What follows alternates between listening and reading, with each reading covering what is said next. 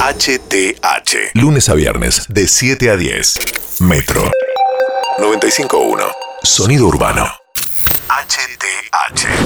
Marco Campos, trabajador de la salud del Hospital de Neuquén. Trabajamos todo el año sin licencia, nos pagaron el aguinaldo entre cuotas, bueno, todo, esto, todo lo que significa haber trabajado en la pandemia. Horacio Boya es director médico del Hospital Durán. Se va tensando, como se va viendo, el aumento de testeos, el aumento de casos. Roberto Martínez, director general del Hospital Italiano de La Plata. Hoy estamos atravesando el peor momento del inicio de la pandemia.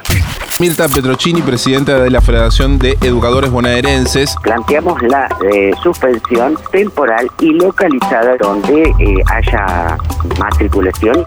Emilio Pérsico, secretario general del Movimiento Evita. Hay un nuevo conflicto social en el mundo, no es un problema de Argentina, hay un nuevo conflicto social diferente.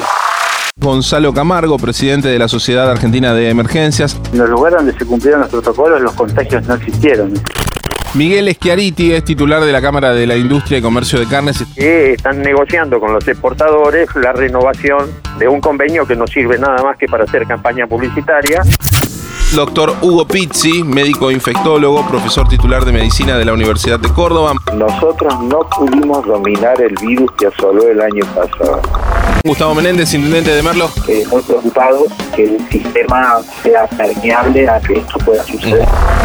Jorge Adaro, secretario adjunto de ADEMIS. Una medida de fuerza pidiendo precisamente la, la suspensión de la presencialidad.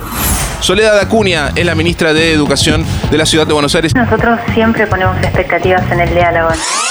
Daniel Goyán, ministro de Salud de la provincia de Buenos Aires. Tratar de mantener todo lo que se pueda la presencialidad. Lo que pasó y lo que va a pasar. Hablemos todo hoy por Metro. Metro 95.1.